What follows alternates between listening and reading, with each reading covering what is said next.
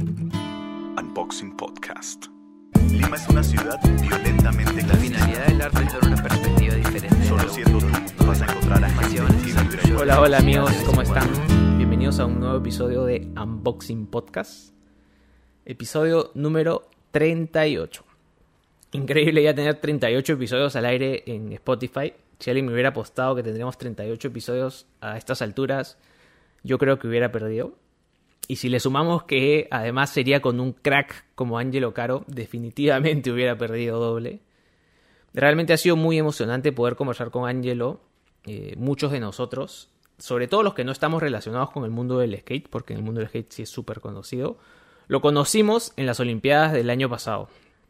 Y me atrevo a decir que la gran mayoría de nosotros nos emocionamos y nos llenamos de orgullo de su performance, eh, de cómo se sobrepuso la adversidad y logró un gran resultado. Eh, bueno, hoy Rodo y yo tuvimos la oportunidad y la suerte de dar un paso más hacia él, conocerlo más de cerca, conocer su historia, su preparación, el nivel de madurez que tiene para tener solo 22 años es alucinante. Y por supuesto también conocer lo que se viene, para qué se está preparando y cómo se está preparando, en dónde nos va a representar y sobre todo qué es lo que apunta, ¿no? A dónde a dónde es que quiere llegar. Y personalmente quedé alucinado con su mentalidad, con sus ganas de salir adelante, pucha, de ser el mejor, re- realmente. Así que nada, sin más preámbulos, estos somos Rodo, Angelo Caro y yo en Métele un Oli a los problemas. Vacílense.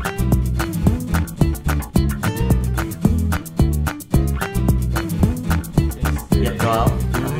Puta, he intentado, pero ya de tío, pues. O sea, Ah, yo tengo ya, 34, claro. estoy con ella desde los 30, ¿sí? Y este. Un par de veces me he metido con la tabla, pero.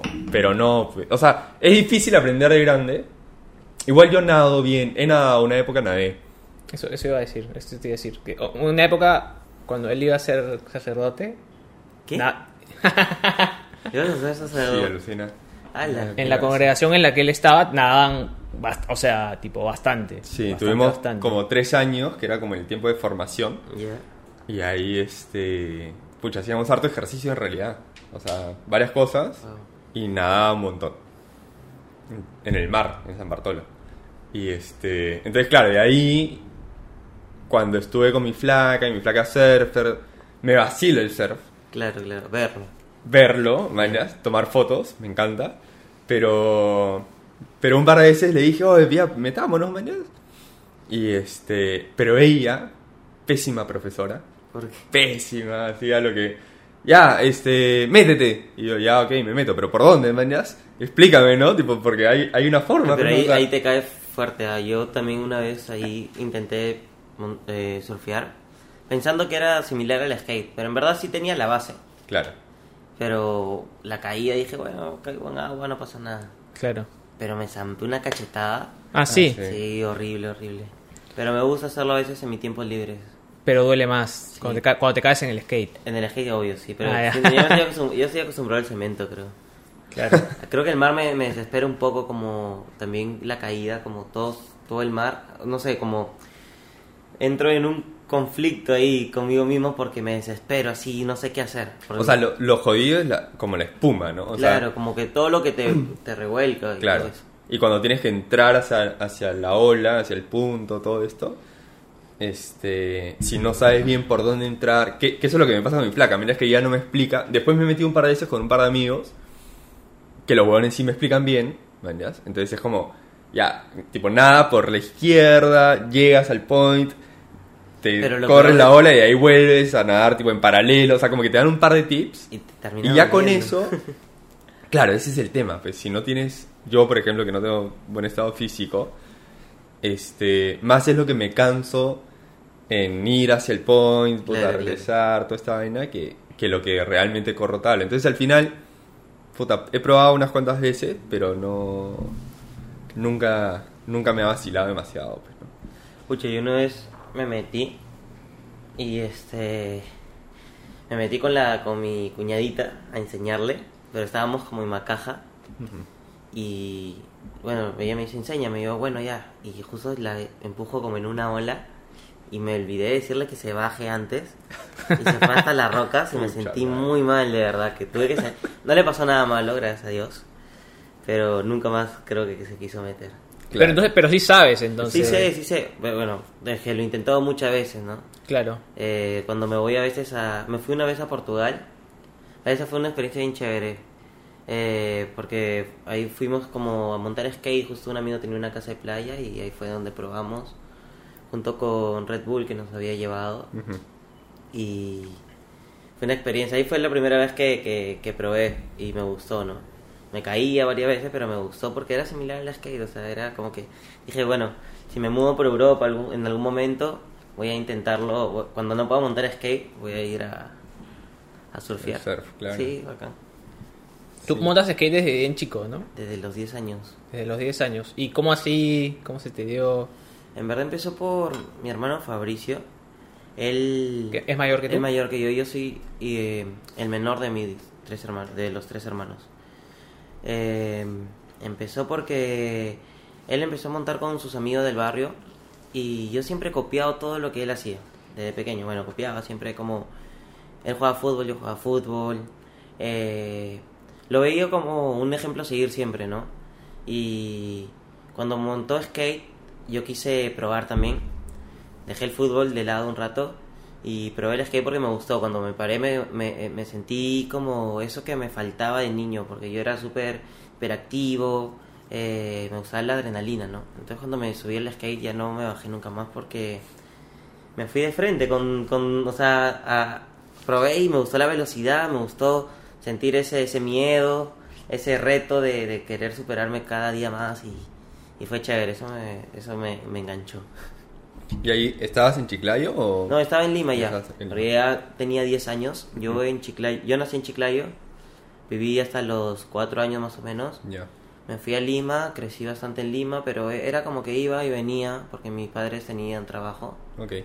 Y nada, me encariñé bastante con Lima, me encariñé bastante con Chiclayo y siempre he tratado de ir y venir, ¿no? Hace poco estuve allá y remodelamos un skatepark para que los chicos puedan montar, pues porque ese skatepark estaba un poco abandonado Qué buena. y quedaron contentos, pasamos una tarde de skate increíble y siempre trato de, de, cuando se pueda hacer algo por, por, por todo, en realidad si es en otro en otra provincia, en otro lugar y se puede la oportunidad, se da. Qué chévere, Sí, qué paja. lindo. Yo justo ya me acordaba cuando estaba en mi segundo ciclo de la universidad, un profesor, eh, Ciencias Sociales, un curso que se llama Ciencias Sociales, que es estudios generales. El profesor nos, obli- nos olió, nos, nos dejó la, eh, la tarea de escribir una autobiografía Mm. de 10 páginas, 15 páginas, ¿no? Y yo me acuerdo que en, en las primeras páginas escribí que yo cuando estaba en el nido estaba jugando cerca de los columpios con unos cubos y me cayó un columpiazo en la frente y me acuerdo que en- en- tipo dentro de mi biografía escribí y ese día terminaron los deportes extremos para mí y literal nunca me subí a un skate como aprendí a montar bicicleta a los 15 solo para trasladarme o sea nunca he saltado en una bicicleta eh, y, y realmente creo que está relacionado a ese golpe de chico, ¿no? Tú dices que montas skate desde los 10 años. O sea, ¿cómo es que el primer golpe... O sea, digo, es, es inevitable lesionarte si montas skate. Sí, imagino, claro, ¿no? claro, yo sé a lo que me te Sí. refieres. Es como mucha gente se ya se trauma con el primer golpe y ya no lo quiere seguir. Es como Como yo. lo he hecho. Eh, Es como creo que eh, depende de la persona, en verdad, ¿no? Y, y aparte que no sé, yo veía, yo me sentí completo con el skate porque no veía como el futuro o, o lo que me iba a venir con el skate, ¿no? Solamente lo hacía porque me gustaba. Entonces creo que así como no pensaba en mi futuro o no pensaba como en, en- en que mi skate se iba a volver mi trabajo o mi parte parte de mi vida en algún momento, tampoco pensaba en, las, en los golpes. Pensaba que era algo que me tenía que sobar y volver a levantarme e intentarlo. Entonces siempre me acostumbré así, ¿no? Y aparte que veía a mi hermano que también seguía, creo que eso también influenció mucho a que, a que no deje el skate. Pero tuve caída, mi primera caída fue a, a los... Fuerte, fuerte, fue a los 12 años, dos años después de montar skate. Eh, justo era mi cumpleaños y mis amigos se fueron a comprar lo típico, ¿no? Huevo, harina. Y cuando regresan, yo eh, me encuentran en el piso porque me había caído de la rampa como de dos metros, directamente de ceja al piso. Me había, se me había atracado el, el eje del, del skate, la parte de abajo, y me fui de cara. Saliste volando. Y se me abrió y mis amigos llegaron con los huevos, con la harina y yo ya estaba todo manchado. ¿Ya para qué? ¿Ya para qué? ya para qué, no, ya me cargaron y la pasé en el hospital en mi cumpleaños. Miércoles. Sí, feo. Esa fue la, la experiencia más fuerte creo que con el skate. Gracias a Dios nunca tuve, nunca como una lesión, una, un, esguince sí, ¿no? Pero una fractura o algo así. No has tenido así No. fuerte. Toca madera. Pucha, yo de chivolo era como intrépido igual. O sea, yo también tengo dos hermanos hombres, pero yo soy el medio. Mm. Y este. Y de personalidad, como que siempre fui más. eh, de, de. Un poco darles la contra, más bien. A ellos, ¿ya? Entonces. Y sí, o sea, como que me, me puse a hacer algunas cosas, pero nunca me metí mucho en deportes extremos. O sea, como que sí agarraba la bici, ponte en Hilo. Yo viví un año en Hilo, en el sur. Y este. Bueno, ahí, ahí lo hacía con Bruno, con mi hermano menor. Hiciéramos como de irnos al cerro y tirarnos, y saltar, y nos sacábamos la mierda cada rato también. Este. El skate nunca lo probé. Nunca probé el skate. Y. Pero nunca, o sea, como que nunca lo sentí. Mira, puta, mi perspectiva, bro. Nunca lo sentí como algo para hacerlo constantemente, ¿me entiendes? O sea, Claro, claro, como un hobby. Claro, era ni siquiera un hobby, yo te diría que era como ya el domingo en la mañana para irnos de la casa nos íbamos a montar bicicleta, ¿me entiendes? Ya. Pero no era como algo que, que yo lo sintiera así como, wow, me apasiona hacer esta weá, ¿me entiendes? es que yo siento que cada uno se complementa con lo que, con lo que, con lo que es, o sea. Cada uno encuentra lo suyo, No, cada ¿no? encuentra lo suyo, sí. Yo, por Sí. ejemplo, como, como te digo, tenía otra personalidad de ser más hiperactivo, más arriesgado. Y sí, con el skate, el skate es un deporte extremo y eso fue lo que sí, me enganchó. y, y hay una onda ahí de, de como de los patas, de juntarte, es lo que yo veo, ¿no? O sea, como que veo gente que, que monta skate y, no sé, por el malecón de Miraflores, he caminado y, y la gente se junta a montar skate y a hacer los trucos y lo- el resto lo está viendo. Sí, Hay como eh. una onda así chévere de, de patas, ¿no? Sí, y eso también es, es un arte que nosotros, eh, bueno, que mucha gente no, no comprende, ¿no? Porque mucha gente en la calle nos bota de los lugares que estamos patinando y nos dicen, pero háganlo en un skatepark si está hecho para eso, para que lo hagan. Entonces nosotros, es, ya, está bien, ya no vamos, pero porque es un poco difícil estar explicándole bastante a todos, ¿no? Pero el skate en realidad es un arte porque nosotros tratamos de hacer trucos con el skate en lugares donde no son aptos para montar skate, que no están hechos para, para justamente hacer un truco, ¿no? Claro. El skatepark te lo hacen a la medida perfecta para que tú puedas hacerlo con el, con el riel que no tiene ningún hueco, ningún parche, nada, con el piso perfecto. Y eso, eso, eso, no, eso nosotros lo como que valoramos mucho, el, el irnos a, al- a la calle, hacer es- nuestros trucos y tener, tener esa dificultad y que salga una foto increíble con un fondo y una casa y el tubo y haciendo una persona una maniobra como de un circo, ¿no? Mm.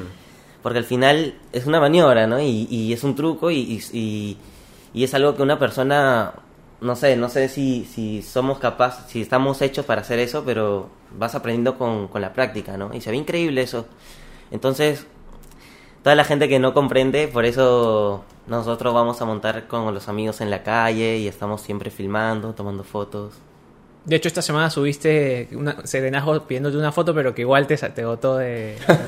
Sí, es que, es que el skate ha pasado por muchos prejuicios, ¿no? De, de- desde hace tiempo. Y creo que eso se está cambiando poco a poco. Hemos podido demostrar que con el skate eh, llegamos a, a- a buenos puestos, podemos representar a- al país, a, no sé, hacer muchas cosas, ¿no? Motivar a muchos chicos.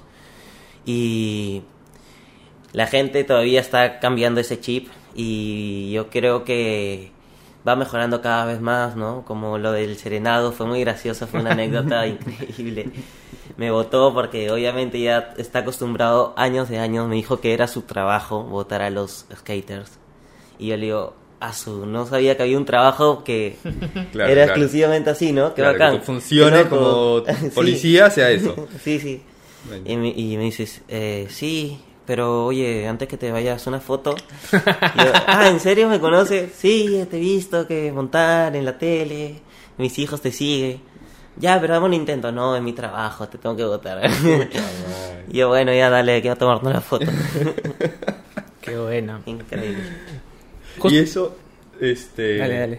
Ya, rápido. Así como que en, en otros países donde has estado, o sea, dijiste que estuviste en Portugal, no sé, pero eh, como que cuando has viajado, ¿existe como los mismos prejuicios o es algo más? Hay acá? países mucho más desarrollados. En verdad hay países que, que, saben y piensan mucho futuro, como saben que el skate ahorita puede ser el deporte de un país, ¿no? Por lo que está entrando a unos Juegos Olímpicos y traído muchas medallas para muchos países. Entonces esos países como que saben que tienen una oportunidad para un logro para su país, están aportando mucho eh, para que les, para que su deporte en el país crezca, ¿no? Entonces la gente también se va adaptando a eso Mm. Y va apoyando mucho más, o sea, sabe que a veces pasa, ¿no? Que mucha gente está montando en un parque y viene alguien, los bota y lo bota y lo botan de todos lados que frustran tal vez su camino, tal vez pudo ser un buen skater, pero lo botaron de todos lados que no pudo montar. Pero en otros países no pasa eso porque saben que tienen que apoyar y lo apoyan y apoyan y también hacen mucho más espacios, saben de que un parque es para jugar eh, skate, también como para jugar fútbol, como para todo, ¿no? Y yo creo que eso se va a ir mejorando poco a poco, se va a ir mejorando, el skate recién está creciendo bastante, ahora eh, se está dando mucho a conocer y sé que vamos a dar de todo para que la gente la gente vaya vaya vaya cambiando ese chip, creo. Qué chévere, qué chévere tu energía Gracias, gracias. optimista, bro. Tal cual. Me encanta. Justo iba a decir eso, o sea que, que en el mundo la reivindicación del skate nace de que ahora es un deporte olímpico, ¿no? O sea, eh, recién es un deporte olímpico de- desde las últimas Olimpiadas. Eh, antes era solo X Games y, y no sé si por ahí hay un campeonato eh, tan importante como las Olimpiadas eh, que incluya el skate. No, no, dime sí, tú. hay ¿no? campeonatos como el Street League, X Games y todo eso siempre fue muy importante para todos los skaters, pero pasa de que lo- las Olimpiadas o los Juegos- o bueno, los- las Olimpiadas no fueron una oportunidad para países que no tenían esa oportunidad de demostrar su talento. Venimos años de años de muchos skaters, en, sobre todo en Latinoamérica, muy buenos skaters que tal vez en su tiempo no tuvieron el apoyo. ¿no? Claro. Y nadie supo, na- o nadie sabe si mm, cuándo nos iba a llegar el- el- la oportunidad, ¿no? Porque hay otros países que obviamente tienen mucho, mucho más apoyo de empresas, eh, de personas que, que aportan al deporte, ¿no? Y, y tal vez en otros países como en Latinoamérica no lo hay. Y las Olimpiadas eran unos, una oportunidad para, para estos países, para que le abran unas puertas y puedan demostrar que su talento, sus ganas de querer sobresalir y sus ganas y su skate, ¿no? Y eso Claro.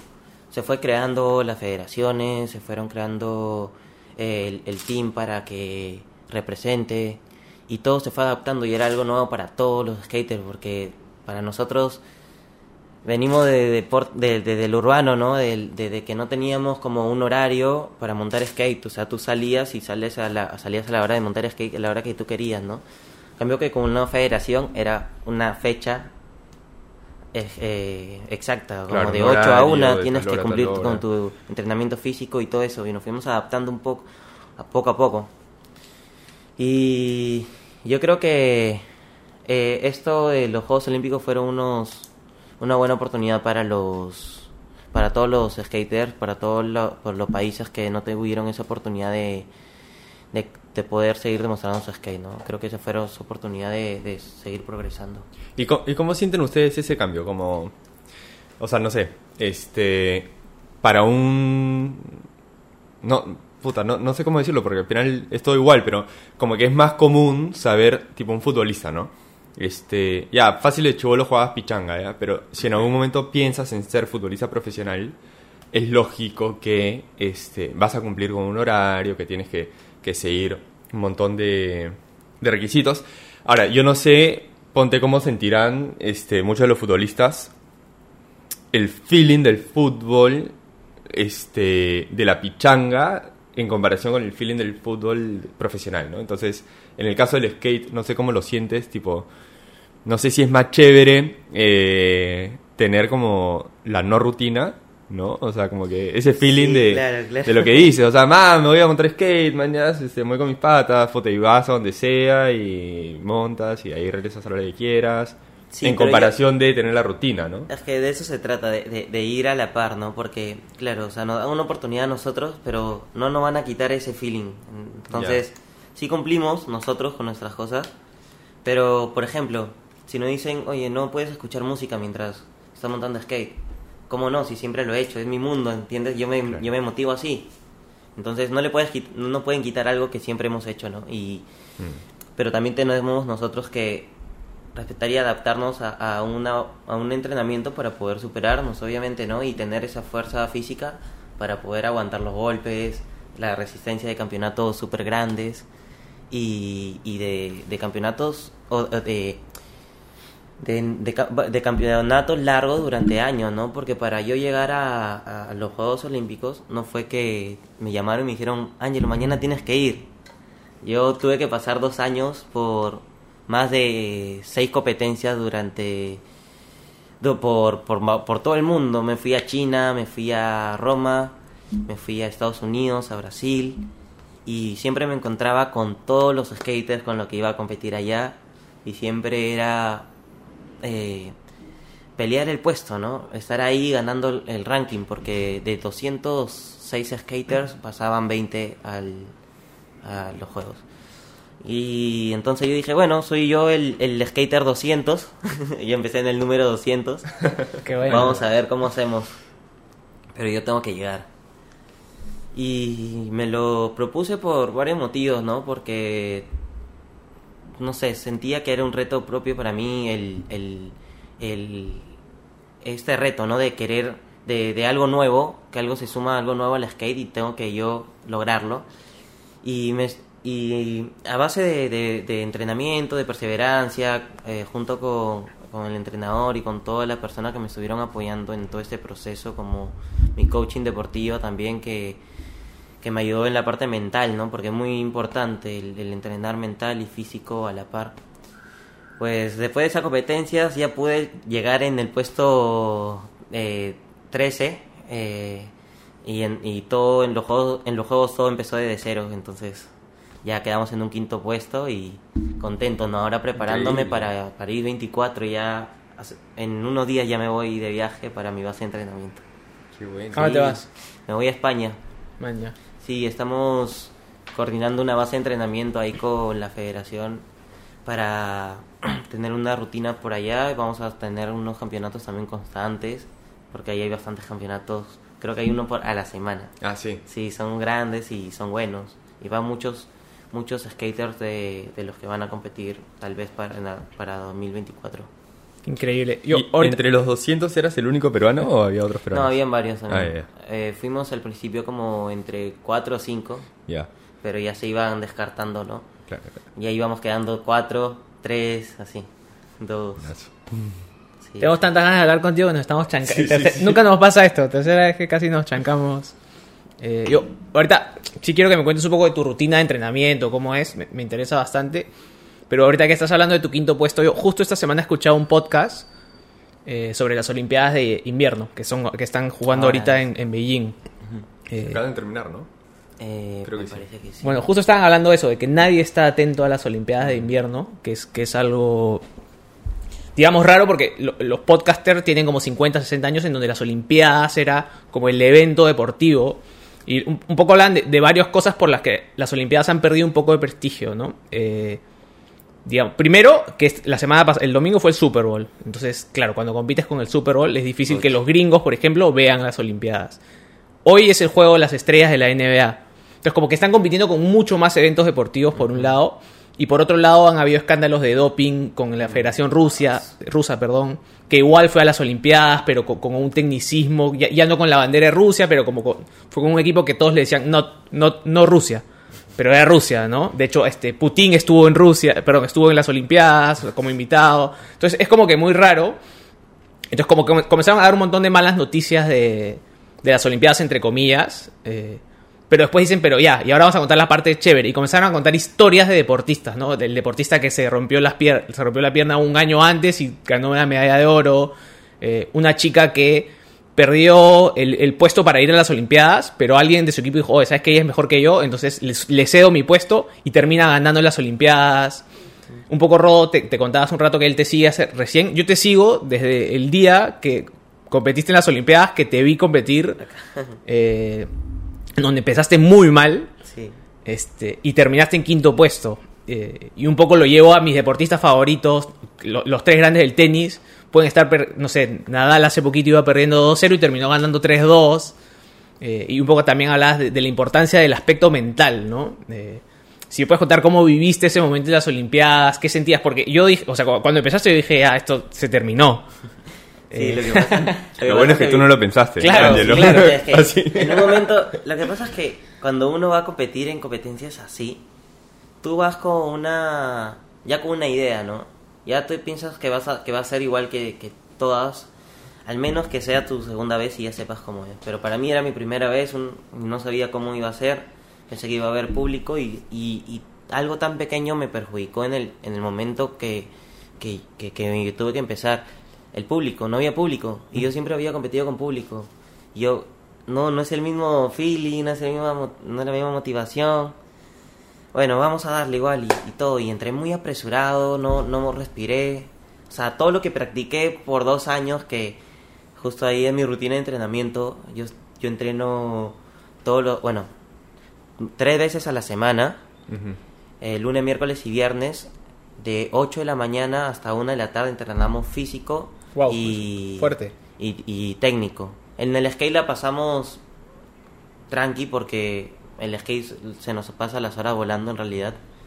Entonces son como 4 o 5 horas de skate y mientras que hacemos trucos también descansamos, Mm. ¿no? Tomamos agua, nos re- entonces todo pasa muy rápido, pero ya nos hemos acostumbrado. Y los martes y jueves tengo mi coaching, tengo mi coach y con ella entrenamos toda la parte mental. Y justo me dio esas herramientas que necesitaba para poder reponerme después de mi primera caída, ¿no? Allá en los juegos. Cuando me pasó eso por la cabeza, salí muy apresurado, me caí, me volví a levantar y dije, no puedo perder dos años de mi vida que estuve entrenando para este día. O sea, no lo puedo perder en 15 seg- en 45 segundos, ¿no? O sea, tengo una oportunidad más, lo voy a hacer bien. Voy a, voy a usar todas las técnicas y usé la técnica de la respiración, de la concentración, la, eh, y de confiar en mí, en mí mismo, ¿no? Confiar en mí mismo porque eso es lo más importante, saber de que los trucos los, lo puedes hacer porque los he hecho muchas veces. O sea, y si te has preparado dos años, lo puedes hacer. Creí en mí mismo que lo podía hacer y lo hice, me levanté y salió bien. Y poco a poco me fui, fui mejorando. Yo sé que pude dar hasta, hasta más. Estaba con lesiones, todavía recién me estoy recuperando de todas estas lesiones del, del año pasado. Pero antes de los juegos yo ya me había guinzado el tobillo, como un mes y medio de anticipación, en una base de, en un base, en una base de entrenamiento en Los Ángeles, en San Diego. Y competí así, entonces también digo, bueno, no sé, no estaba, estaba limitado a, mis habilidades y tampoco me, me voy a poner a pelear a- por el primer puesto porque me puedo malograr más yo, ¿no? Di todo de mí, pero supe que ese quinto puesto me lo merecía o tal vez ya está bien porque no estaba yo a mi 100%. Mm. Entonces ahora ya me estoy recuperando y sé que estos dos años voy a dar todo de mí para estar al 100% y llegar allá, ¿no? Y este quinto puesto estoy feliz, estoy contento, pero no me es suficiente. Yo quiero, me motiva, este quinto puesto me motiva a llegar a un tercero, segundo, primer puesto. Pero vamos por el primero. Obviamente. Qué cool, brother. Toma tu cafecito, que se te va a enfriar. Y, La y- madre, y ¿no? para To- ti, Todas las cosas que estás contando son así como tan chéveres que... sí, bravazo. Pero lo, lo más, lo más grande que puedes ganar para ti son las, las Olimpiadas. Mm. No. No, para mí y personalmente, para mí lo más grande que puedo ganar es una Strictly o un X Games. En verdad, personalmente. No, no, está, te pregunto yo como ignorancia, Sí. o sea, te pregunto como... Sí, sí, sí, pero yo creo que unas Olimpiadas tam- un- también me hace muy, se me es muy importante también, pero siento que personalmente un Strictly lo soñé yo desde pequeño. O sea, yo desde que desde que jugaba PlayStation y empecé a montar skate, soñaba con ganar un Strictly. Mm. Soñaba al menos con ver Strictly, con ver. Yo era compito ahí y he estado cerca de ganar, pero pero estoy luchando tanto, por tan, tantos años he luchado para al menos ver, y ahora compito que quiero ganar eso, ¿no? Que, que es lo que yo tanto deseo personalmente. Pero claro, ahora todo esto, como digo, es nuevo para mí, el- lo- los juegos y toda la preparación. Eh, vino después y para mí también es importante ganarlo. Y también es importante ganarlo por, por, por mí, por mi familia y por, por todo mi país. Claro. Pero personalmente yo creo que tengo un reto en mi vida que es este, ¿no? El Strictly. Bravazo. No, te lo pregunto porque, por ejemplo, en el básquet las Olimpiadas son más importantes que el Mundial. En el fútbol el Mundial es mil veces más importante que las Olimpiadas. El skate es, nue- es nuevo en las Olimpiadas. Por eso te preguntaba un poco para ti qué, qué es lo más Claro, aspiracional. el- porque... el mayor premio, ¿no? Sí, sí, el Strictly. El, el tema también, o sea, de las Olimpiadas me imagino que juega mucho eh, lo, lo que estás mencionando, ¿no? O sea, el tema del país. Como que más allá, o sea, más allá de que a nivel personal puede haber otro torneo que sea más importante, a nivel país, decir que ganaste una medalla de oro, o sea, que el Perú diga tenemos un medallista de oro, Sí. es súper fuerte también, ¿no? O sea, como que, que, que increíble. O sea, digo, qué chévere que nos representes, pues, ¿no? O sea, Sí, en verdad, yo cuando, cuando represento al Perú también, o sea, no sé, me convierto en, en una mole, pues es como, me, sé, me pinto el cabello, pa, me, me- me trato de sentirme con mucha más fuerza porque siento una responsabilidad mucha más, más fuerte, ¿no? Y el tener esa responsabilidad también es, es, es bueno porque me, me hace a mí ir por un buen camino, hacer las cosas bien. Sé que tengo tal vez a unos chicos que me están mirando y, y no puedo yo este demostrarle que me rindo, ¿no? Mm. No puedo mostrarle yo de que si fallo no me voy a volver a levantar. O sea, yo tengo la capacidad para volverme a levantar, entonces lo, lo, lo, lo intento al menos. Si no lo, lo hago, lo intento. Las caídas duelen, en el skate no sé si habrás visto las caídas que tengo, pero en, la, en los juegos tuve una caída muy fuerte que, Sí, sí, que me dolió después, en verdad. Me dolió después. por la adrenalina no la sentís en el momento. en el momento sí, yo te me tenía que parar porque tenía otra oportunidad y no la podía desaprovechar. Y era mi oportunidad de demostrar de que lo iba a hacer bien. Entonces siempre trato eso, ¿no? De, de, de, de tener esa responsabilidad por, por mi país y cuando represento en un evento, eh, siempre trato de dar mi 200%. Me imagino que algo similar pasa también volviendo al fútbol, ¿no? Como, o sea, claro, debe ser increíble ganar la Champions, ¿no? Con un club, pero también, o sea, jugar por tu selección. No, no digo que sea mejor o peor, simplemente es un Mm. feeling distinto, ¿no? O sea, es como... Es un Es feeling distinto, distinto. claro, es distinto Sí. representar a un país que representar a un club. Sí, es- Por más de que ambos sean incluso igual de importantes, o sea, O sea, al final de cuentas estamos haciendo lo mismo, ¿no? Montar Exacto, skate, exacto, O sea, divirtiéndonos. mismo, y, y yo me siento así, por ejemplo, cuando, cuando, o sea, me gusta tanto, me siento tan, tan, tan chévere con el skate que, que cuando me voy a, a un campeonato me siento igual que montar con mis amigos. Sea, porque estoy haciendo, me siento, trato de, de pensar que estoy haciendo lo mismo. O sea, en realidad estoy haciendo lo mismo, pero Ujú. a veces lo mental te malogra como saber, ya estoy haciendo lo mismo, pero estoy en un evento grande, no puedo fallar, no puedo hacer eso, ¿no? Es como, tú sabes que no puedes hacerlo, pero no tienes que pensarlo porque si lo piensas tanto, lo, lo vas a fallar. claro. Entonces tú ya sabes, pero... Porque sales como del tranqui. mood. Ya O sabes sea, que no tienes que fallar, ya sabes, ya, lo- ya no tienes que pensarlo. Mm. Entonces yo trato de eso, ¿no? De pensar solamente en divertirme, pasarla bien y hacer los trucos que he hecho siempre, ¿no? Y, y así la paso mucho mejor. Y, y hay otro factor. El, el Street League, Street League Sí. es, este, ¿cada cuántos años es? Eh, es todos los años. Es todos los años. Sí. Claro, eso iba a decir. Las Sí. Olimpiadas es- son cada cuatro. Sí, el Mundial verdad. de Fútbol es cada cuatro. Claro, claro. Entonces, una cosa es fallar y decir, no importa, vuelvo el próximo año. Y otra cosa Claro. es fallar y decir, tengo que venir en cuatro años. Y tampoco sé si voy a estar en cuatro. o Claro, sea, claro. Todo lo que puede pasar en cuatro años. No sé si eso se te pasó por la cabeza Sí, también. sí, sí, algún de verdad sí. Por eso ya tengo, ya me estoy preparando ahora. O sea, a raíz de la pandemia también se nos acortó mucho el, el tiempo para entrenar, ¿no? Porque supuestamente deberían faltar más años para 2024, pero ya faltan dos. Claro. Y y, este ya me- no- ya nos estamos preparando para, para poder este para poder empezar con la rutina por eso me voy a, a, a España y, y- y no sé o sea el estoy ahorita como súper motivado de empezar pero a la vez sé que voy a dejar muchas cosas de lado yo no- como digo no sé qué va a pasar acá en dos años no pero espero que todo siga igual como el día de hoy. Me refiero a todo, ¿no? En todo, en todo, en todo sentido y, y, y sí me preparo para unos juegos porque sé que de acá voy a tenerlo acá en seis años. Entonces, Claro. yo no sé si en seis años eh, voy a seguir bien físicamente. Entonces, espero que sí, gracias, espero que Dios me cuide y todo y, y seguir bien físicamente, ¿no? Pero, pero todo puede pasar y yo solamente ya me estoy preparando para acá en dos años darle con todo. ¿A- ¿Hasta qué edad en promedio compite un Yo- skate, yo skateboard? creo que- Skate- ¿Cómo se dice? Skate- Skater, yo creo que Skater. depende de la persona, de cómo tú te prepares, te cuides, te entrenes. Hay skaters que, a ver, Tony Hawk sigue hasta el día de hoy montando. Ah, ¿Sigue montando Sí? ¿Sí? y le hace trucazos. Pero, ¿Qué edad tiene Tony Hawk? Ya... Más de 50, Varios, creo. Sí, más de cinco. De hecho, Kelly Slater ganó un campeonato Hace el mes pasado sí. y tiene 51. Sí. Y eso y es como, wow, ¿no? Claro, Obviamente claro. que no hace lo mismo que, que antes, ya no compite tampoco Pero di- como con los de ahora, ¿no? claro, claro. Pero obviamente que ya, o sea, puede seguir sintiendo su feeling, ¿no? Pero com- a nivel competitivo yo creo que uno puede montar aproximadamente hasta los 30 años. Pero ya por tu feeling, porque tú te quieres sentir bien, ya depende de lo que tú hayas entrenado, depende de lo que tu cuerpo aguante.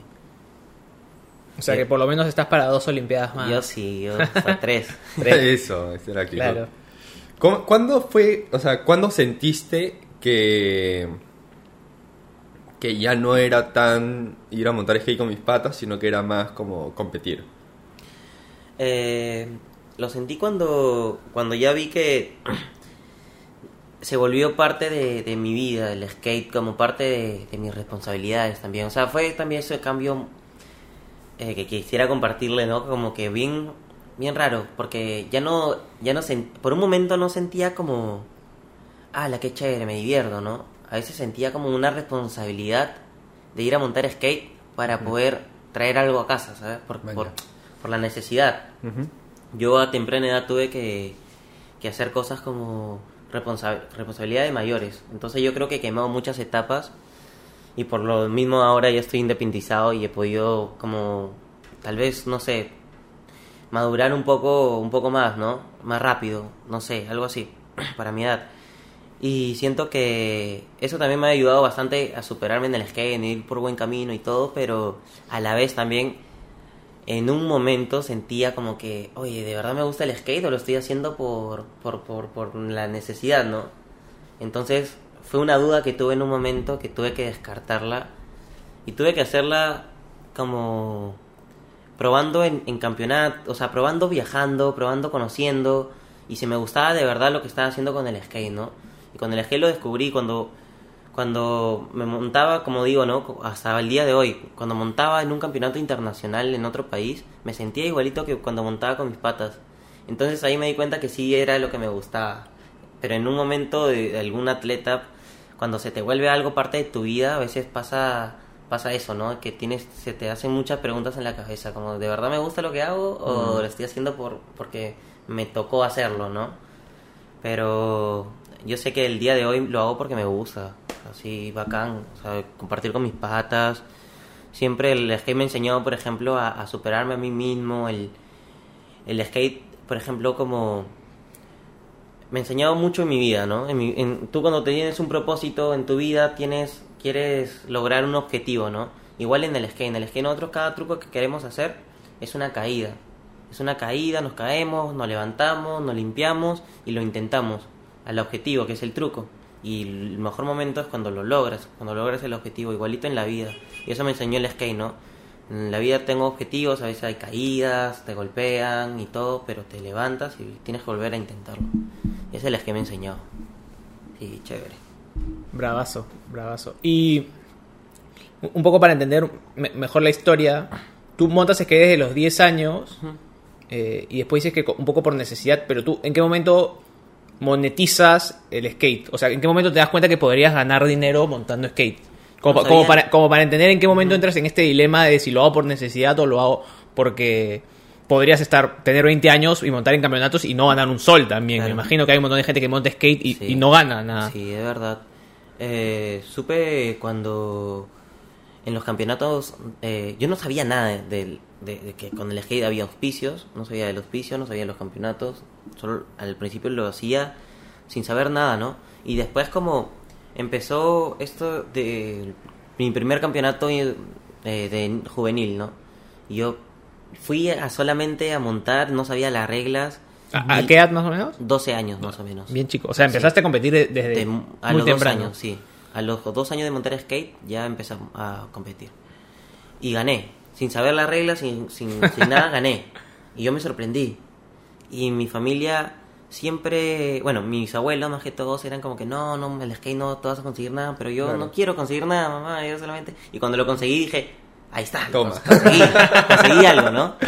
Y fue algo como que, ya, como que llegó ese premio y pude ayudar en mi casa, ¿no? En algo porque me nació. Claro. Pero como en cada familia pasan muchos problemas, Claro. en un momento estuvimos eh, muy bajo de, de- de- en un problema muy bajo y tuvo y yo creo que gracias a la skate en ese momento con las competencias que tenía pasó el tiempo eh, me auspició mi primera marca que esa, es- esa es una anécdota también muy graciosa porque mi mamá hace tiempo me compraba zapatillas eh, bambas en el mercado de la marca una D y una G DG así, eran por las DC. Entonces, cuando me llama esa marca, yo contesto y le digo, sí, ¿a dónde voy? Al mercado. ¿Qué? No, tienes que venir acá. Y ahí fui aprendiendo también de, de los auspicios. Entonces me empezó a auspiciar esa Increíble. marca. Qué buena. Y me empezaron a pagar poquito, en verdad, pero ese poquito me empe- nos ayudó a poder sustentar muchos gastos en mi casa. Entonces, el dinero yo lo empecé a ver desde pequeño, desde los do- 12, 13 años estoy hablando. y, y yo quería saber qué cosas se hacía con mi dinero, era bien curioso. Y mamá como que me decía, hijo, pasa esto, hablando con toda mi familia, obvio, ¿no? Tengo que hacerlo, ¿no? si, si no hay yo de otra, obvio. Y yo apoyaba también con ese dinero para poder pagar eh, una casa, ¿no? Y los gastos que se necesitan. Entonces, ahí fue donde yo empecé a, a- a ver todas esas cosas de, de que... De, de- ahí fue donde me hice la pregunta, ¿no? Claro. Oye, ¿me estoy montando skate porque me gusta? ¿O estoy montando skate por necesidad? Y, y en ese momento, o sea, a los 12, cuando competiste por primera vez, tus amigos que te veían montar skate, te veían como que, o sea, como que estabas a otro level o no, o sea, Sí me lo decían, sí me lo decían, en verdad me decían, oye, que el niño está montando bien. Eh, y mi hermano, Fabricio, siempre estuvo como apoyándome, siempre dio de su tiempo para poder este impulsarme a mí y vean como que no, ya él es el más chiquito, como que oye, tú, ¿no? Siempre tú, siempre es, o sea, y eso yo lo valoro mucho y siempre se lo agradezco. claro. Y lo menciono porque es- fue muy importante, ¿no? O sea, él dio como un año de, de su tiempo para poder grabarme con una cámara digital. Comprábamos esas, esos ojos de pez, pe- eh, pero de, de las puertas. Y lo pegábamos a la cámara digital para poder grabar y tener nuestro angular. Qué bueno. Él siempre le gustó la cámara, lo, todo lo audiovisual y, y él me grababa y dio de su tiempo para poder grabarme. Entonces, gracias a esos videos que se veían ni siquiera en, en, en, en HD, nada, nada, Claro, era claro. súper antiguo. Grababa yo en, en, una, en un tubo de madera que nosotros mismos habíamos construido, grabábamos nuestros trucos, hacíamos rampita nosotros en nuestras casas con los ladrillos, con nuestras cosas y grabábamos. Entonces ahí nos ingeniábamos y la marca veían y, y- y yo iba como, como a montar y solamente me divertía hasta que poco a poco llegó los auspicios y todo eso y ahí fue, fui conociendo de los campeonatos, de los auspicios, fui viajando. ¿Cuándo viajaste por primera Viajé vez? por primera vez a los 14 años a Ecuador, también mi primer campeonato internacional, y gané. Y eso me motivó a seguir viajando. O sea, yo dije, no, si, si pude ganar un campeonato con mayores, voy a seguir intentándolo en otros países. Pero no sé, creo que siempre pensé así en superarme, como en tratar de, de, de seguir, de progresar, ¿no? Y eso, eso es bueno, siempre, siempre trato de, de, de, de- de decirle a la gente que, que se supere a sí mismo, que no se, que no trate de superar a nadie más. Mm. Hay un tema ahí que, o sea, que me, me sorprende y me, y me deja pensando un montón, que es el, el tema de la edad, porque No, Ri- Richie y yo siempre jodemos con que, no sé, yo tengo 34, él tiene 33. Puta, y, y, y hasta el día de hoy nos preguntamos qué chucha hacer con nuestras vidas. Entonces, este... Claro, uno vive nomás al final, ¿no? Y, y vas haciendo lo, lo que sale, pues, ¿no? Este... Pero como que tú, puta, a los 12 años empezaste a hacer lo que estás haciendo ahora. Entonces es como... Que, o sea, puta, yo a los 12 años, pues, este... No sé qué hacía, mañana no tengo idea, brother. Jugaba con muñecos, creo, no tengo idea qué hacía. Entonces es como, o sea, fuerte el tema de, de empezar tan chivolo. Este. Y con un nivel de responsabilidad. Porque ya, o sea. Desde que entra el dinero, pero no solo por el dinero, sino el, el hecho de competir, el hecho de querer ganar, de proponerte. El hecho de tener preocupaciones, ¿no? De saber de que vas de viaje y de que está yendo a una competencia y te está yendo con mucha carga, no sé, emocional, mucha carga mental y, y, y sabes de que hay problemas en casa y, y- y no soy el único, o sea, le pasa a todos, ¿no? Y lo comparto mucho porque ahí va donde digo que es muy importante entrenar la parte mental y física a la par, porque tú puedes estar fuerte y todo, ¿no? Pero una persona fuerte no se le ve por lo físico, se le ve por, por lo interno, por, por- Ujú. por lo la mente es mucho más poderosa. Entonces, en esos momentos, yo nunca supe de, de, de- de la parte mental de chivolo, no lo supe, pero siento que tuve la fuerza como para poder aguantarla, ¿no? Y, y- y aguantar hasta poder conocer la- lo- las prácticas como el coaching que hago, ¿no? Y me sirve, me sirve. Eh, yo creo que el, el desde pequeño tener responsabilidades ha hecho, como te digo, quemar muchas etapas, ¿no?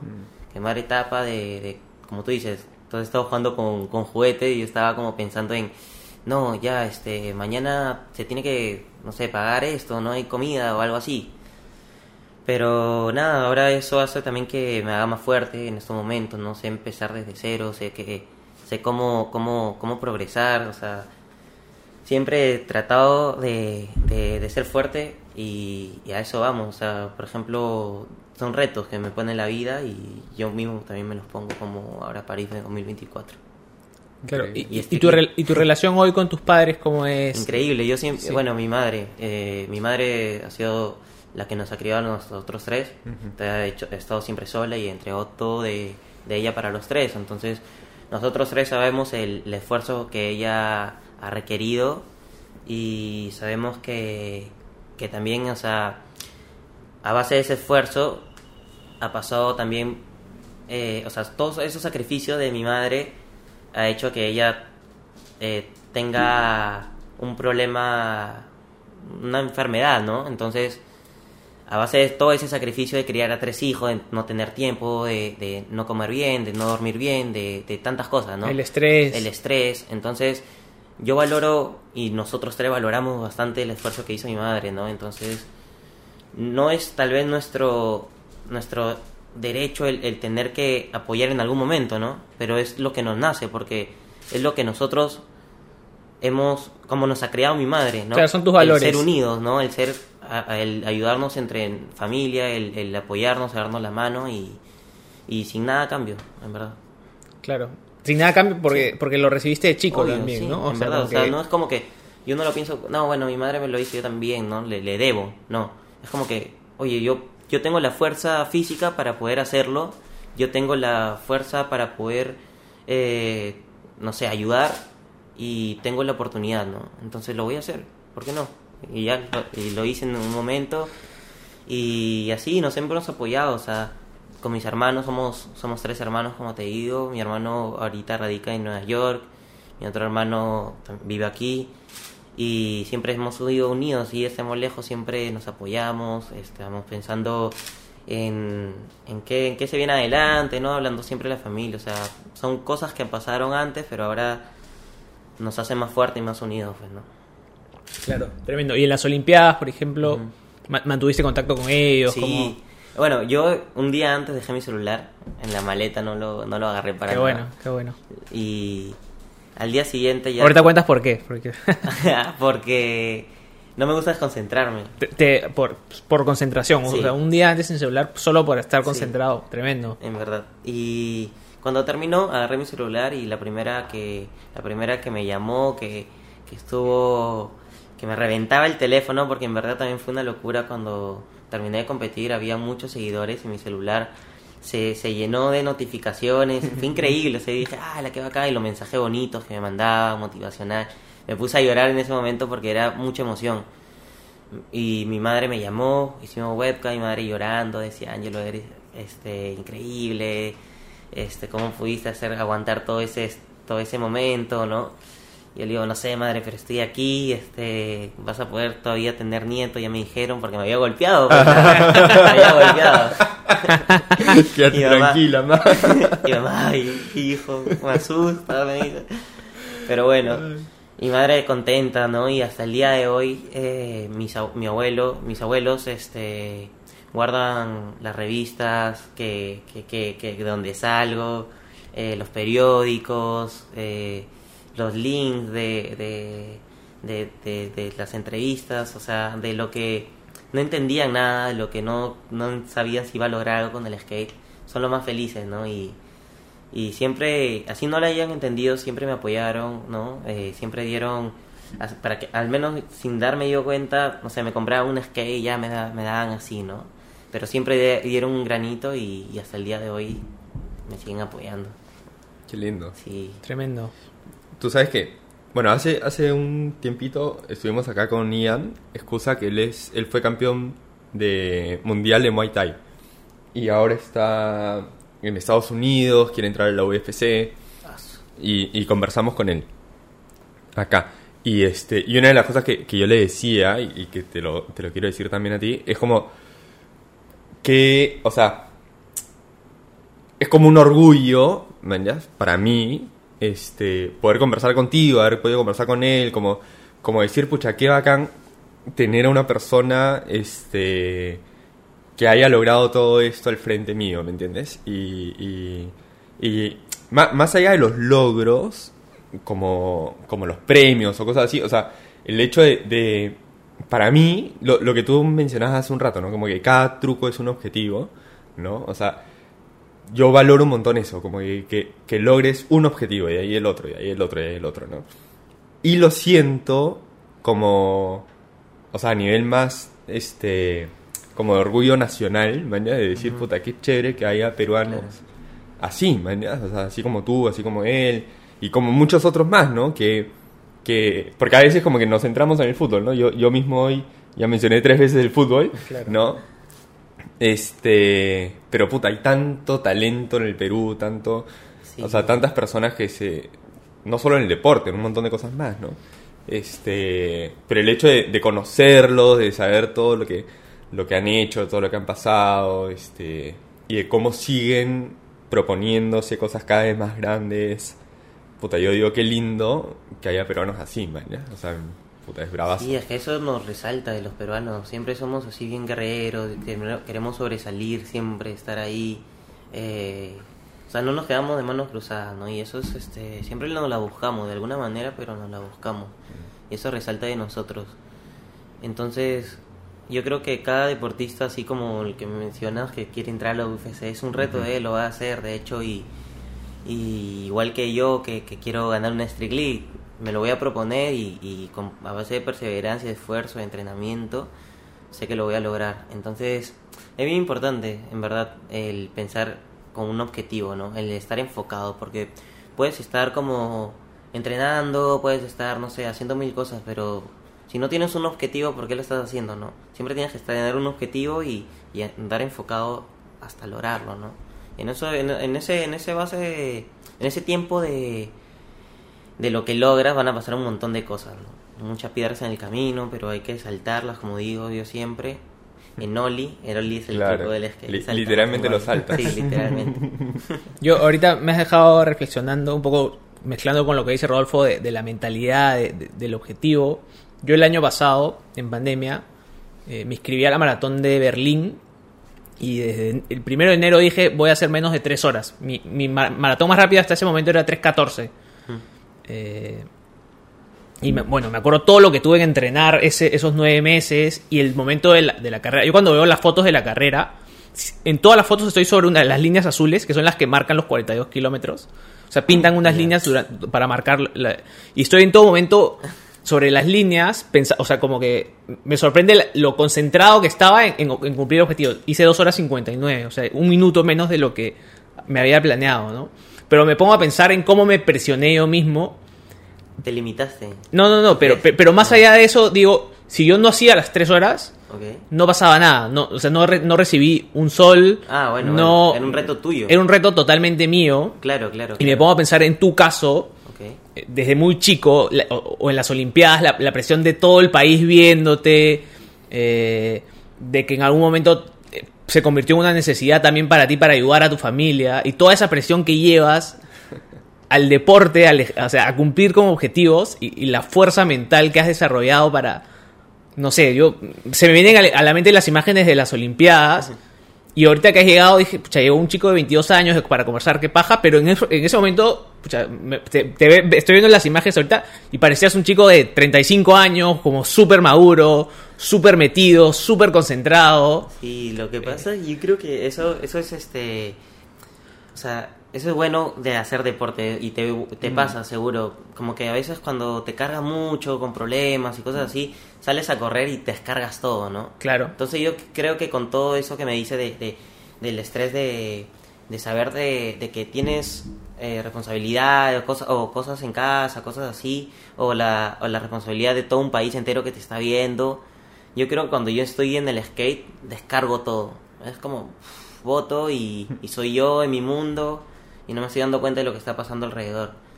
¿no? Y, y para eso necesito concentrarme bien, estar este, enfocado en, lo- en, en- en- en los trucos, en, mi mundo, ¿no? No puedo desconcentrarme porque no hay público, o sea, sería algo, es algo tonto que yo estoy, que yo estoy- pensé en ese momento, ¿no? Pero nada, tengo que estar concentrado y ahí es donde descargo. Ahí donde todos los, todas las, la- las responsabilidades, las cargas que tú me dices, como ese, ese, esa responsabilidad que te miran todas las personas, yo creo que cuando yo me subo al skate soy yo y, y nadie más. Increíble. Justo esta semana he escuchado un podcast de un tipo que ha escrito un libro sobre la concentración. Eh, y, y él dice que se descubrió del problema de concentración que tenía él en un momento que decidió ir a una isla y no llevar celular por tres meses. Y dejar el celular. Por eso me has hecho acordar porque tú dejaste el celular un día antes. Y él ha- habla como que de un montón de cosas que podríamos hacer para mejorar nuestra concentración y está súper alineado a lo que tú estás haciendo. Y, y eso te salió más intuitivo o, o te lo recomendó el coach. ¿Cómo, cómo lo Eh, manejaste? Sí, con mi coaching entrenam- entrenamos, ¿no? Una de las, por ejemplo, uno de los entrenamientos es hacer una simulación de de un evento, de, de- de un campeonato. Vamos al, al lugar donde va al lugar donde estoy entrenando, me, me, me para la música de la nada o, o me cambia de skate para un skater que te cambien de tabla en un, mo- en un evento te desconcentra todo porque dices, ¡ay, no es mi skate! Pero en realidad tienes que, tienes que hacer el truco. Si estás encima de un skate tienes que hacerlo, ¿no?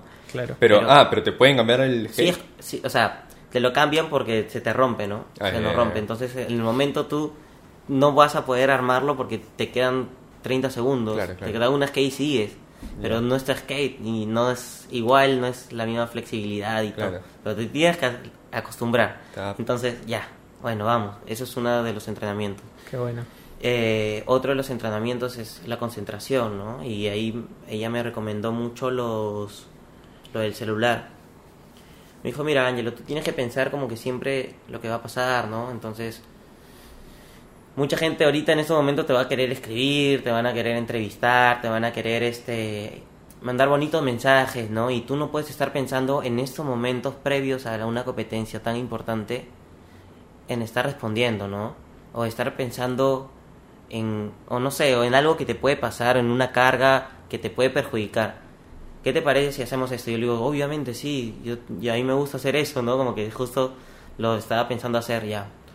Lo dejé la día, el, el día anterior, en la noche, le digo a mi novia, bueno, amor, no vamos a hablar hasta, hasta mañana, le digo que acabe la competencia. Ella lo entiende, sí, claro, está bien, no hay problema, que te vaya bien, cuídate ya, eh, su- suerte. No, éxitos, ella nunca me desea suerte. No me gusta que me deseen suerte. Venga. Siento que la suerte es como para lo que la necesitan, es como que si tú puedes hacerlo, ah, mejor, ¿no? Éxitos. Éxitos, me dice. Bueno, bacán. Eh, de ahí, eh, a mi mamá también le escribo, mamá, sabes que voy a dejar mi celular por si acaso. Lo entienden perfecto.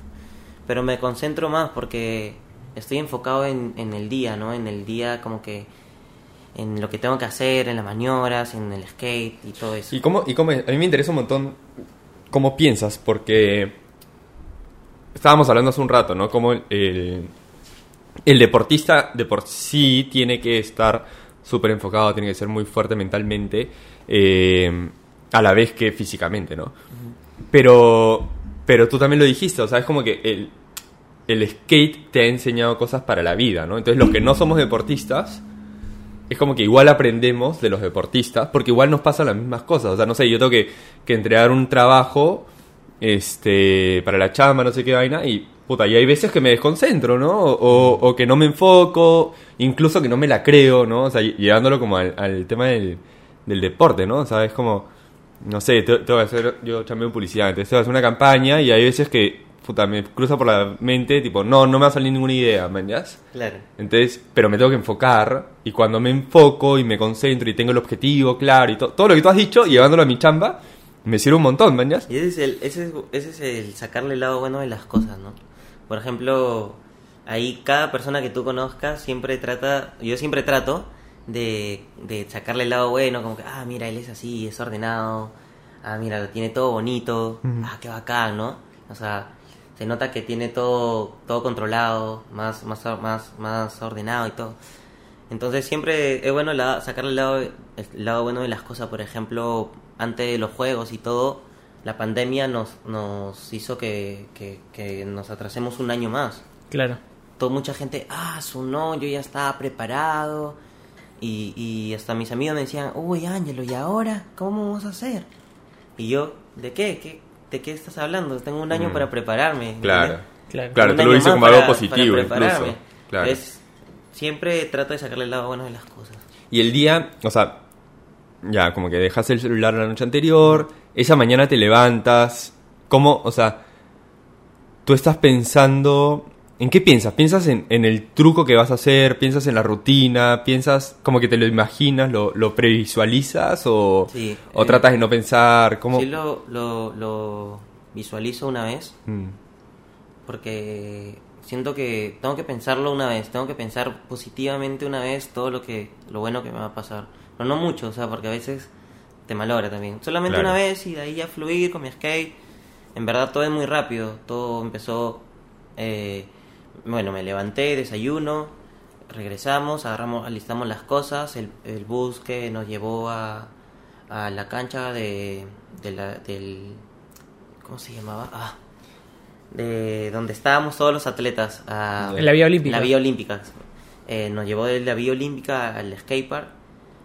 Estiramos un rato y competencia, pum, Al toque. frente.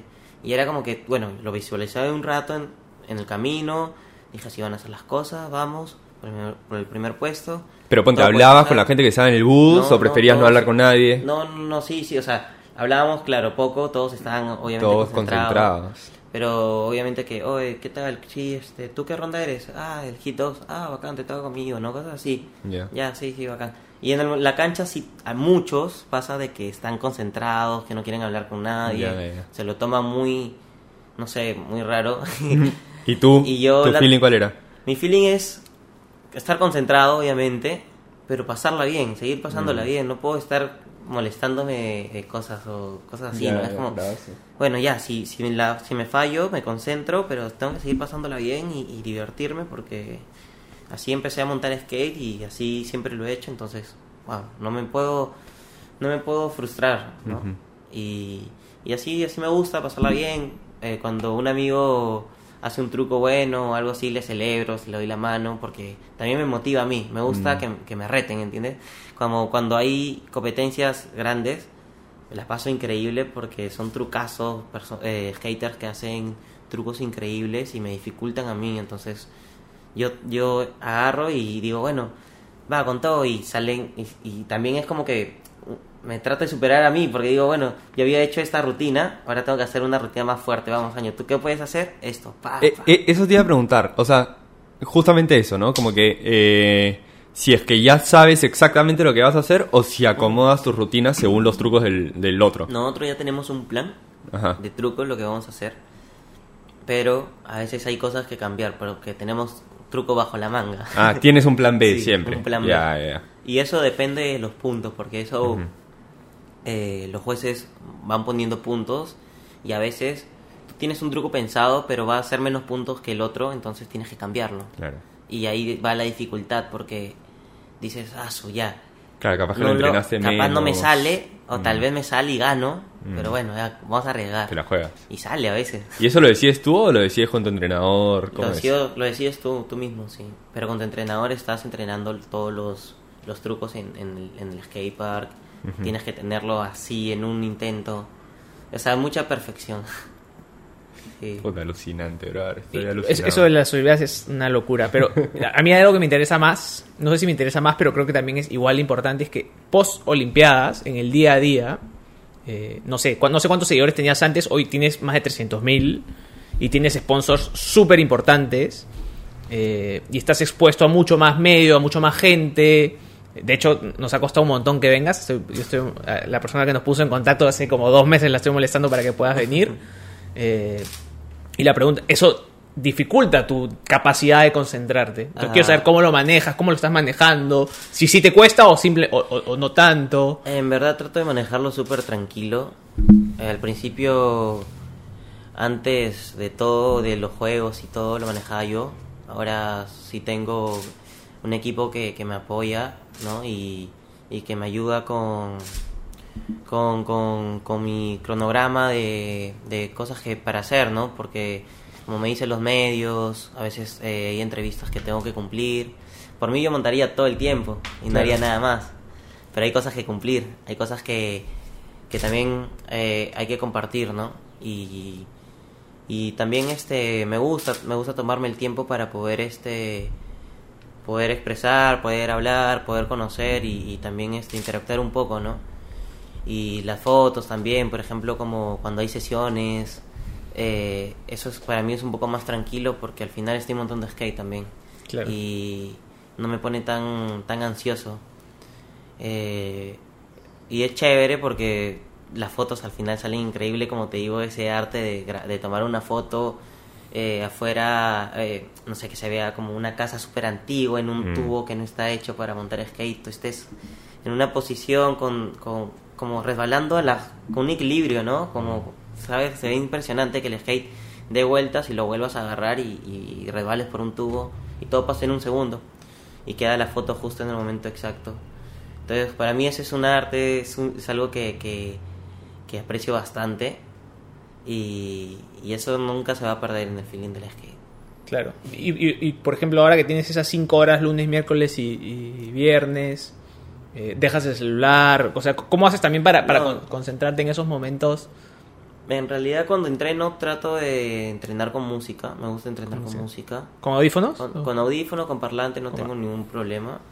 ¿Qué Pero, música escuchas ahí, Ponte? Eh, me gusta escuchar bastante trap, trap en inglés, trap en español, eh, rap, hip hop un poco.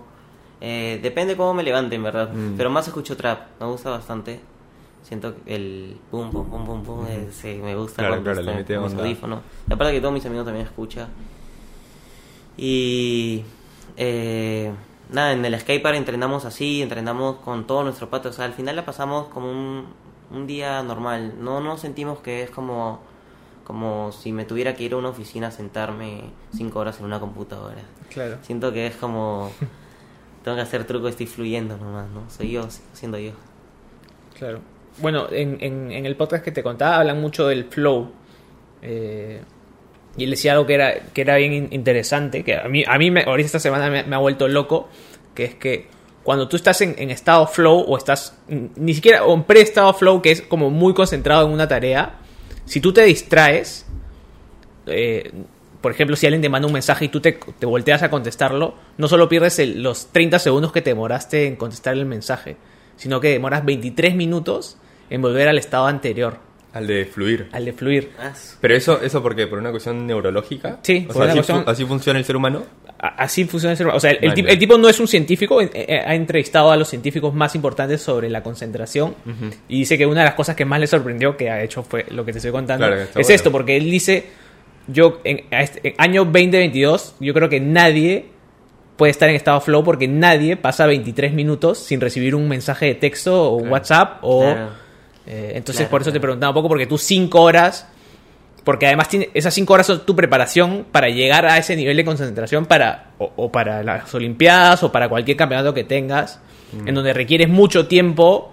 No sé si en estado flow porque no estás encima del skate, pero muy metido en lo que vas a hacer, ¿no? Entonces por eso te preguntaba Sí, un poco cómo hacías con el celular en esas 5 horas En- o no te... En realidad en esas cinco horas el celular lo agarro para escuchar música. Para escuchar no, música. No hablo con nadie. Claro. Saben de, o sea, respetan esos horarios, ¿no? Porque saben de que, no sé, si al final es muy urgente sí me lo van a decir, pero si no es tan urgente, saben de que estoy entrenando, estoy montando y tranqui. Igual no tengo ningún problema en contestar, a veces agarro y que entro a Instagram, grabo un video y veo un mensaje y contesto, ¿no? Claro. Pero O sea, no me ya lo- desconcentra, trato, sí, pero trato obviamente solamente usarlo para escuchar música. Ya de ahí, sí que estoy en mi casa, me pongo ya a, a coordinar cosas, ¿no? Cosas así, hablar con, con los que tengo que hablar y ya, pero en verdad el celular lo agarro muy poco. Es más, hoy día en la mañana estaba, estaba viendo el tiempo en pantalla Mm. y había reducido como un 20%. Qué buena. Dije, bien, va bien.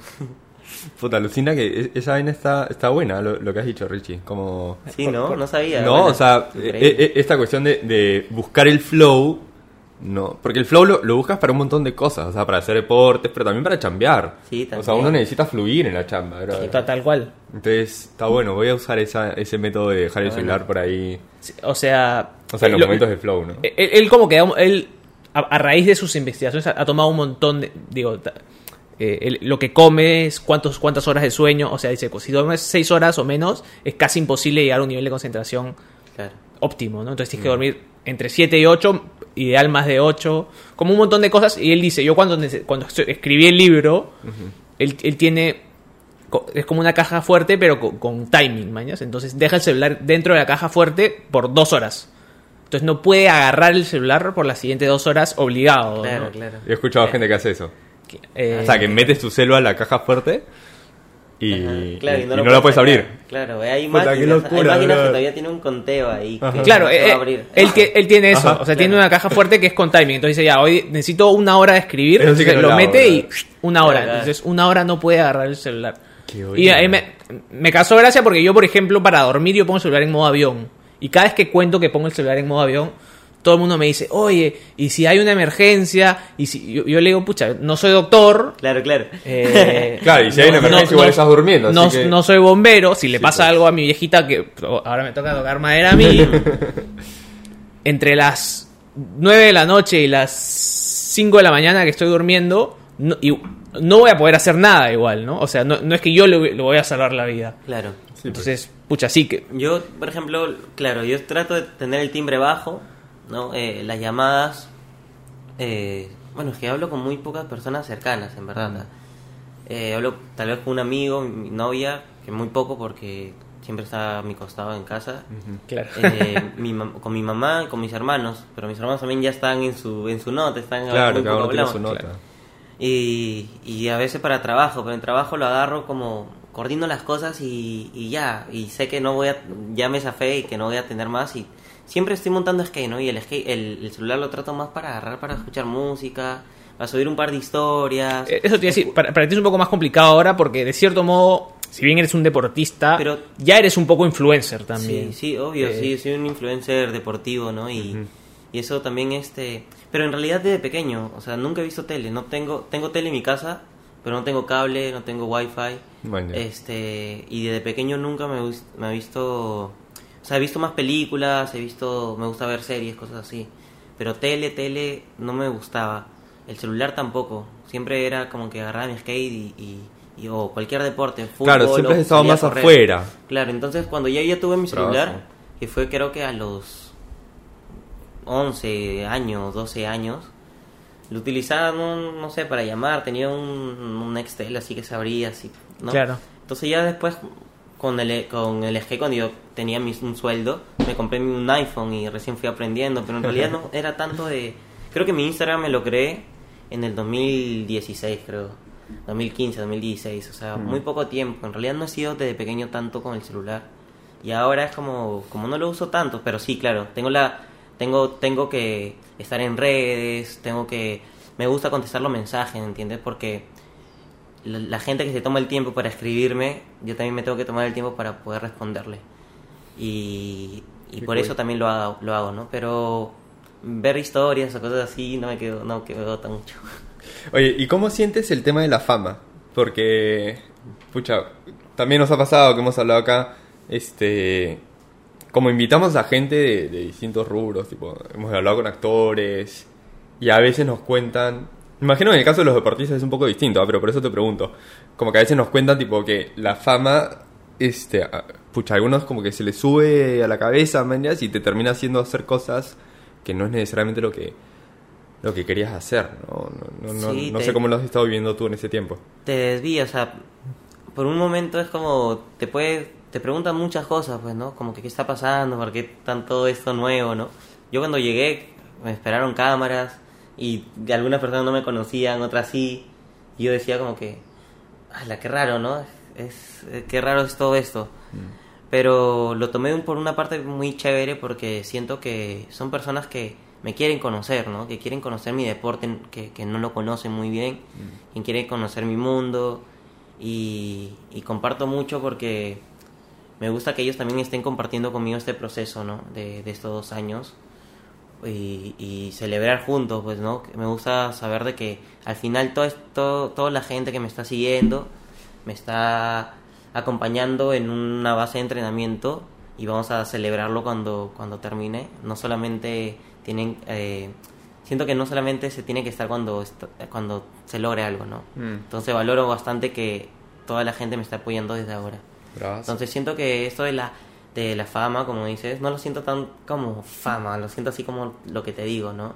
Obviamente se llama fama por lo que tienes cámaras, entrevistas, cosas así, pero personalmente lo siento como te digo. Es que sí es fama también porque, digo, el serenazgo que te pidió una foto Claro. antes de... Te reconoció en la como- calle también, Sí, ¿no? claro. O sea, Pero también eso- es como tu, tu crowd, ¿no? ¿Ya? No sé si dice crowd o... O sea, sea, tu- como que tu tribu. tu hinchada, ¿no? tu hinchada. Claro, tu hinchada, ¿no? Pero Me fue- imagino, o sea, como que lo sientes así, como que ya, puta, todos son mi equipo, man. Cuando No llegué en los juegos, llegué todo con el pelo amarillo, la gente me había conocido con el pelo amarillo porque me había pintado. Claro. Entonces llego y necesitaba, necesitaba ir a la peluquería. Y me voy a la peluquería y en el transcurso de ir a la peluquería me pedían fotos. Ah, fotos, fotos. Y yo, ah, acá, gracias, chévere. Compartía, ¿no? Llego a la peluquería, me cortan, peladito, peladito, quedo negro. Cuando salgo, nadie me pidió fotos.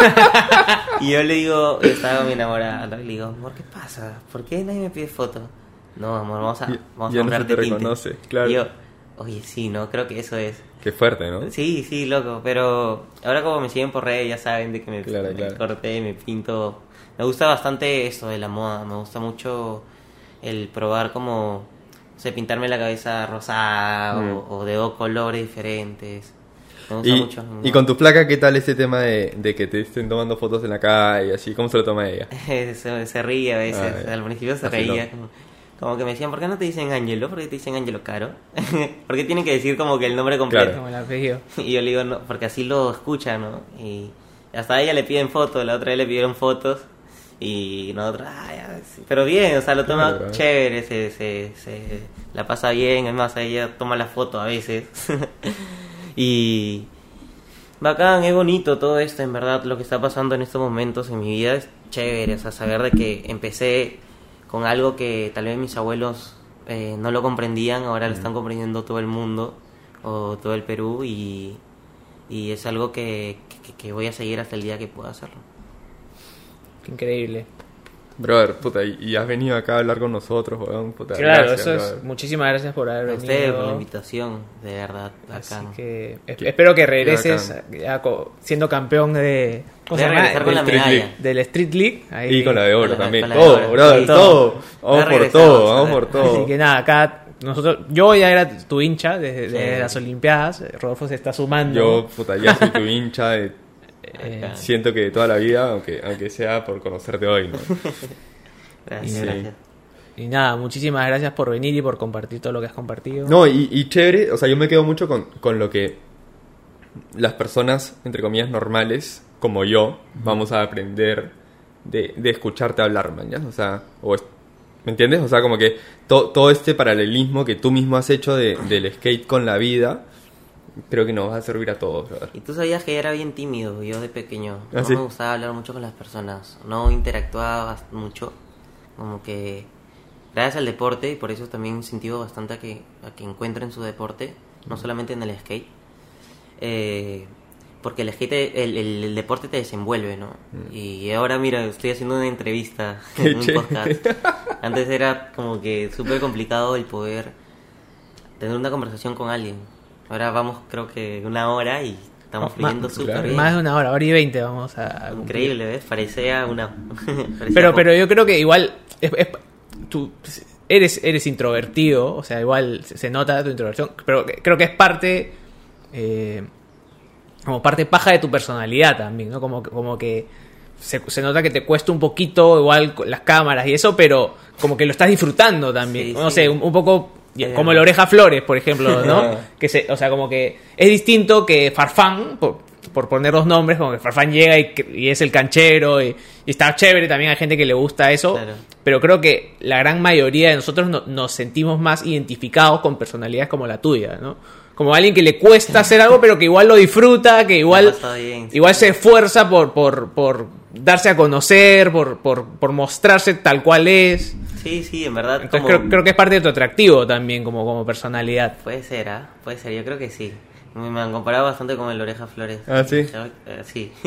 Una vez por, por, por eso mismo, por lo que es un poco tímido y se va desenvolviendo y ahora lo ves un poco más, más, más canchero. Más también, canchero, claro. streamers y todo. Y yo también me he estado desenvolviendo, pero creo que eso, ¿no? El deporte es lo que te vuelve así, el, el desenvolverte, el encontrarte a ti mismo. Yo creo que es bien importante el hacer deporte.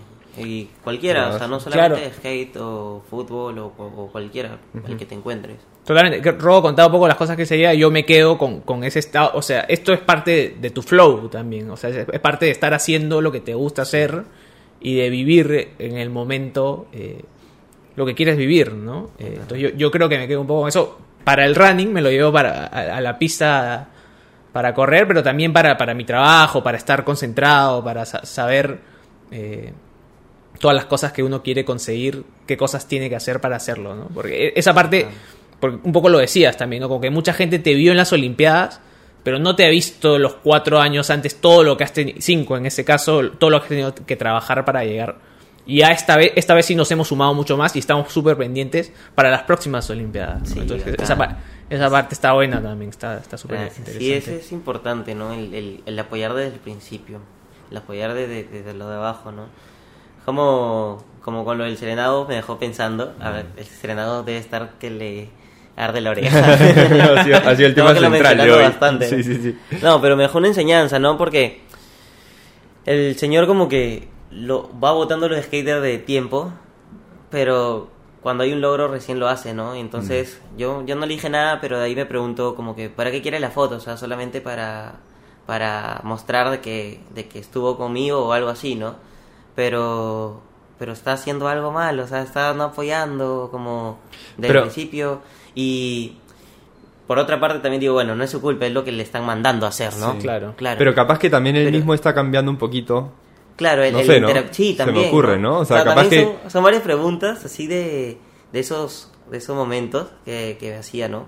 Pero claro, yo creo que viene desde arriba. Y yo creo que todas las, las autoridades deberían apoyar y permitir el poder hacer un deporte porque al final no perjudicas a nadie. Y no solo eso, la gente también. O sea, yo, como te comentaba hace un rato, a mí me encanta, yo me vacilo. Este, si, si veo skaters en la calle, yo soy de los que frenan, por más de que no sé nada del skate, yo voy a frenar y los voy a ver, porque me, me alucina, me encanta, hasta he tomado fotos, de hecho. ¿Ah, sí? este que tampoco soy demasiado capo en eso, pero bueno, me, me vacila, mañas. Y lo mismo me pasa cuando veo gente tipo rapeando, haciendo freestyle en la calle, me encanta. Pero hay gente este que no, o sea, hay gente que dice, uy, qué incómodo, o, o no sé, este, mamás con su hijito que dicen, ay, no, lo van a chancar a mi hijito, ¿me entiendes? Entonces también es, no solamente las autoridades, sino que todos, Sí, deberían empezar a, a apoyarnos, ¿no? En todo, o sea... Pero un poco lo decías también, o sea, tú terminas siendo gente de cambio porque ese Sí. serenazgo que se tomó una foto contigo, yo creo que se ha ido y ha dicho, mira, o sea, si yo lo hubiera votado a él, muchas veces en los últimos 10 años quizás no hubiera ido a las Olimpiadas. Y, y- o sea, yo creo que él se lo Sí, cuestiona. se va cambiando y poco, probablemente poco. lo lleve a la municipalidad y diga, oye, ha pasado esto, Sí, estuvo sí. Angelo Caro. Sí, yo creo que sí, Eh, ese chip se va a cambiar. sí, verdad. Y, y se va a cambiar. Digo, sí cambiar. Miraflores ya tiene un skate park bueno hace un tiempo. Me parece que San Miguel tiene un skate park que está bastante bueno también. Sí. Tú, de hecho, vas bastante al, al de San Sí, Miguel. el de la Costa Verde. Sí, que está, que Sí. claro. Sí, sí, se trata de, de, de apoyarnos, ¿no? De, dar ma- de darnos más la mano, porque al final sí, o sea, puede, se puede malograr algo, ¿no? Pero Mm. se puede malograr también como pasando con bicicleta Tal o, cual. o no sé, o, o si le va a caer el skate a alguien, también le puede caer un pelotazo a alguien. Tal cual.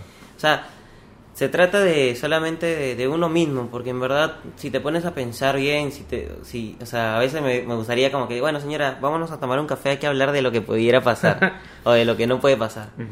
Pero no, eso no va a, eso no va a suceder y, y, y solamente toca irnos, ¿no? Pero ya te vas como incómodo, o sea, como, ¿por qué, por qué me rechazan? ¿Por qué si están haciendo todos los deportes ahí, porque yo no? Y a veces a muchos chicos, como digo, frustran sus, sus, sus caminos. Entonces, toda la gente creo que sí debería poner ese apoyo, ¿no? O sea, nada, nada, nada cuesta darle la oportunidad al chico que haga unos, un par de intentos o que esté ahí. o- eh, no hace daño a nadie. Poco a poco, vamos a ir cambiando. Y este es un espacio eh, perfecto para eso. Ojalá que las señoras que, que sacan a los niños de sus parques estén escuchando y, Sí. y se lo cuestionen. Sí, sí, cuestionenlo. Tomamos un cafecito cuando quieran. Chévere, Angelo Caro. Digo, Angelo. Muchísimas gracias. gracias, gracias a ustedes. Gracias, gracias.